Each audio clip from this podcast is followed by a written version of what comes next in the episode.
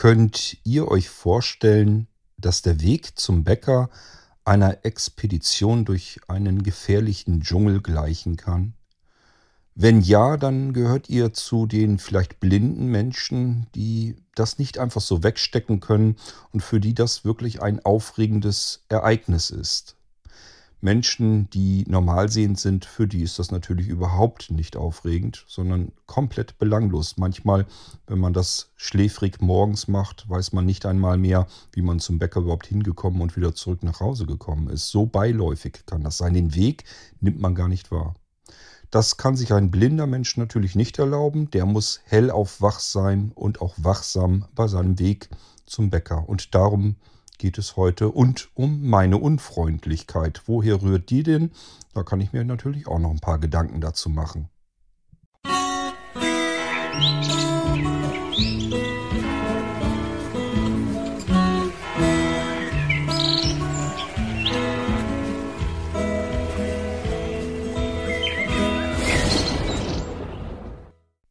Jawohl, ich bin unfreundlich und das gebe ich auch offen zu. Ich grüße nicht einfach. Beispielsweise, wenn ich irgendwie meine, dass der Nachbar vielleicht draußen sein könnte und dort lang schlurrt oder irgendwie ich zumindest irgendwelche Geräusche wahrnehme, dann grüße ich trotzdem nicht, weil ich einfach nicht weiß, ist das jetzt wirklich jemand oder ist das vielleicht nur eine Katze, die da irgendwie durch die Büsche streicht oder was auch immer diese Geräusche verursacht. Und ich komme mir einfach dämlich vor, wenn ich beispielsweise im Herbst dahin wehendes Laub begrüße. Genauso, wenn ich irgendwie dann auf der Straße irgendwie Guten Morgen oder Guten Tag einfach so höre, dann grüße ich auch nicht zurück, weil ich nicht weiß, ob dieses Guten Morgen oder Guten Tag überhaupt mir galt. Denn das kann genauso gut sein, dass ein anderer gemeint war, den ich aber ja nicht sehe und somit ähm, fühle ich mich dann jedenfalls in einer unangenehmen, etwas peinlichen Situation. Mir ist das tatsächlich ein einziges Mal passiert und da habe ich mir fest vorgenommen, das machst du nicht mehr. Entweder man grüßt dich direkt zielstrebig, kommt zu dir her und spricht dich an oder nennt dich beim Namen und ansonsten müssen die Leute eben damit klarkommen, dass ich ein unfreundlicher Mensch bin. Ja, aber kommen wir doch auch mal zum Weg zum Bäcker.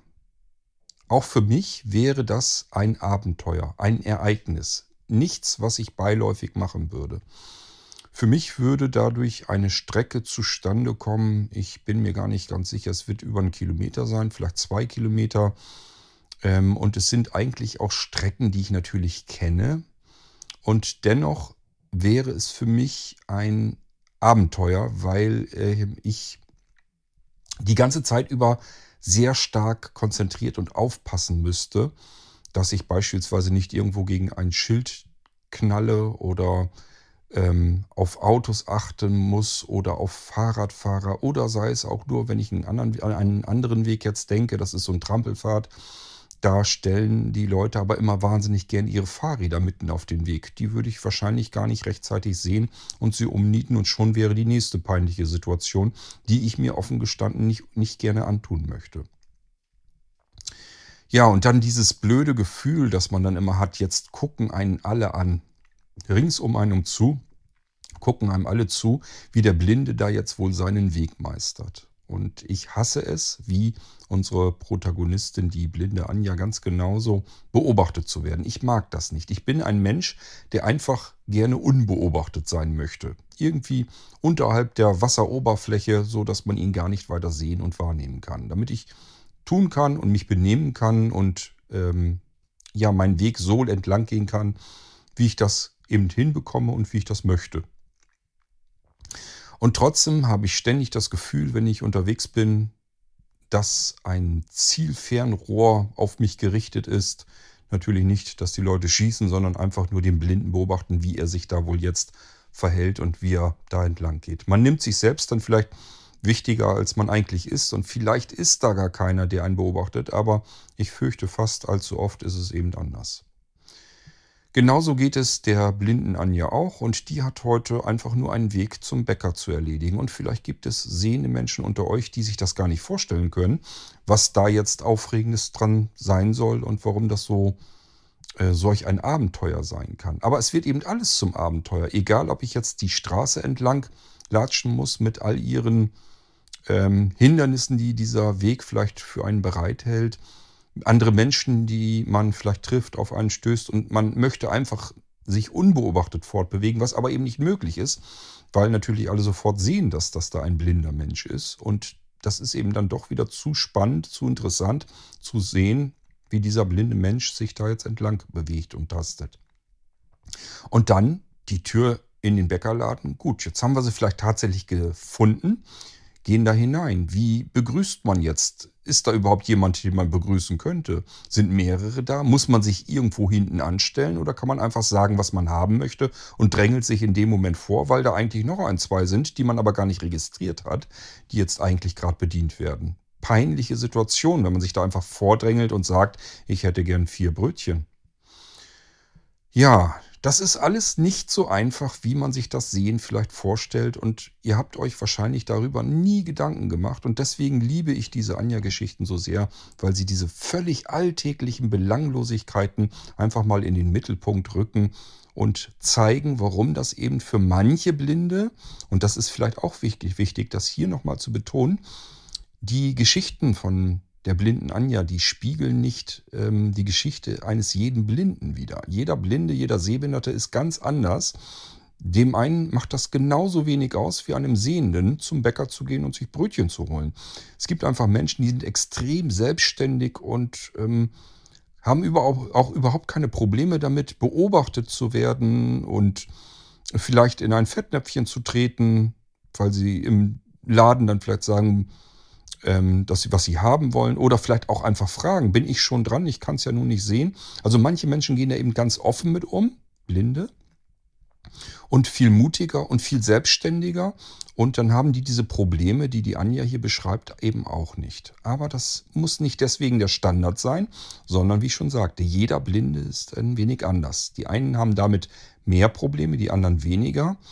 Und geht immer davon aus, das, was für den einen ein Problem ist, damit hat er dann auf einer anderen Weise mit etwas anderem eben kein Problem, womit der andere wiederum ein Problem hat. Also wir unterscheiden uns nur. Wir haben nicht nur Probleme und andere Dinge ähm, fallen uns überhaupt nicht leicht, sondern es sind immer bestimmte Dinge, die einem leicht fallen und bestimmte Dinge, die einem schwer fallen. Und bei dem einen ist es so rum, bei dem anderen eben andersherum. Nehmt mich gerne ruhig als Beispiel. Es gibt ganz viele Dinge, die ich kann, die ihr nicht könnt. Das heißt aber nicht, dass ich alles kann, sondern ihr könnt genauso gut Dinge, die ich nicht kann. Das ist nun mal ganz normal und das sollte man nie vergessen und sich nie über andere hinweg spielen, glauben, dass man irgendwie der tolle Mensch ist, weil man etwas kann, was andere dann in dem Moment gerade nicht können geht immer davon aus, es gibt erstens immer noch Menschen, die das, was ihr gut könnt, noch besser können. Und zum Zweiten, dass es eben auch Dinge gibt, die ihr nicht könnt, die andere wiederum besser können. Ganz normal. Und somit kann für bestimmte Menschen der Weg zum Bäcker ein Abenteuer werden.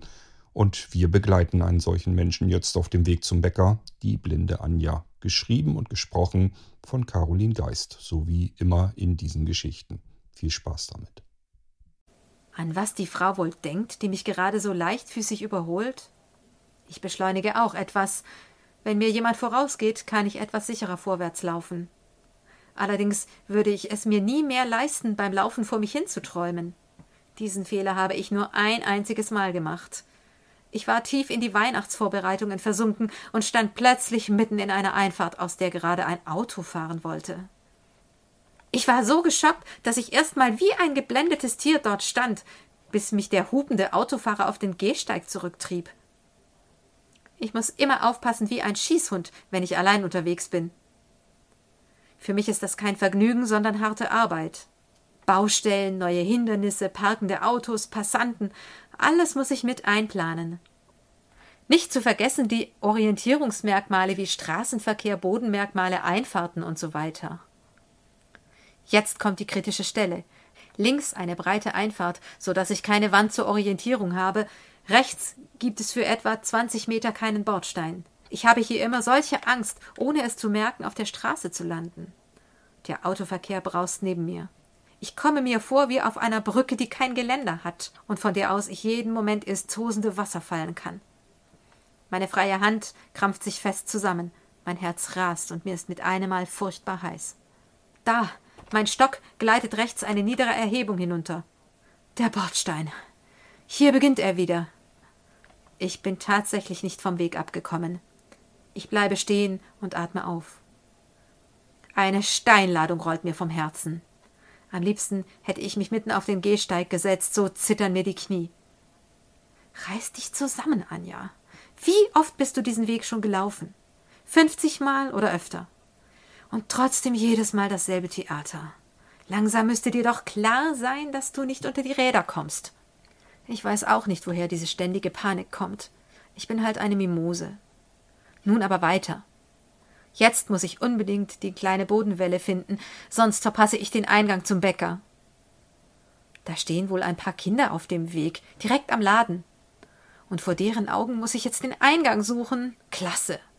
Sie tuscheln schon. Ich hasse es, beobachtet zu werden. Ach, was, Anja, Augen zu und durch. Das macht dir doch nichts aus.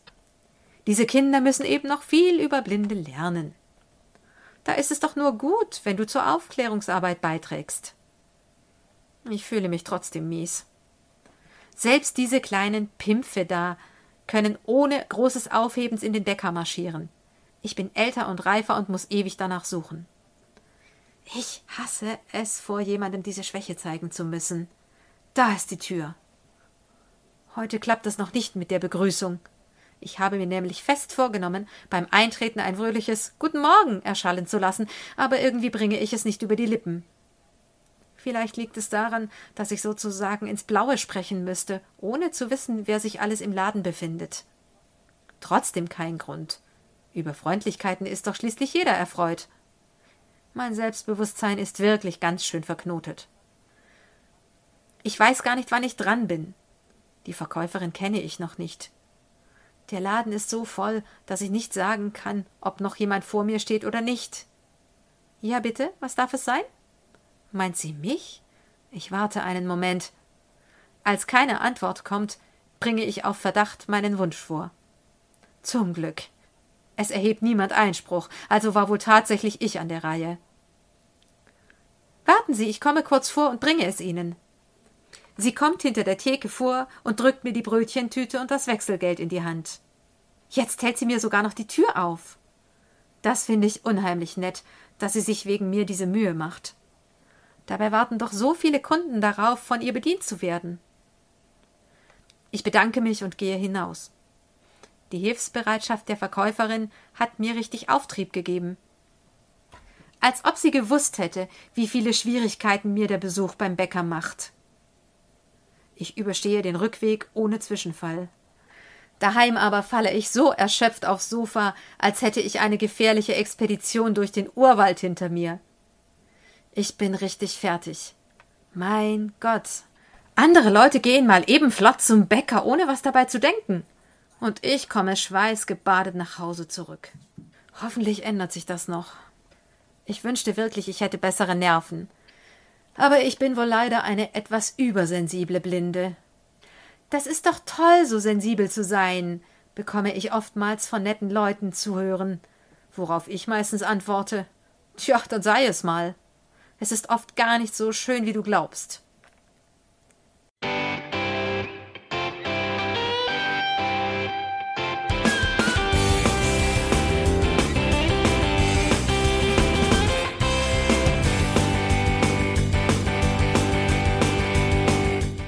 Das war Irgendwasser von Blinzeln. Wenn du uns kontaktieren möchtest, dann kannst du das gerne tun per E-Mail an podcast.blinzeln.org oder über unser Kontaktformular www.blinzeln.org. Blinzeln schreibt man in unserem Fall immer mit einem D in der Mitte. Wenn du möchtest, kannst du uns sehr gerne auch einen Audiobeitrag auf unseren Podcast Anrufbeantworter sprechen. Der hat in Deutschland die Telefonnummer 05165 439 461. Und wenn du uns aus dem Ausland anrufen möchtest, dann ersetze einfach die erste 0 gegen die 0049 für Deutschland. Wir bedanken uns für dein Interesse und freuen uns schon darauf, wenn du auch beim nächsten Mal wieder mit dabei bist.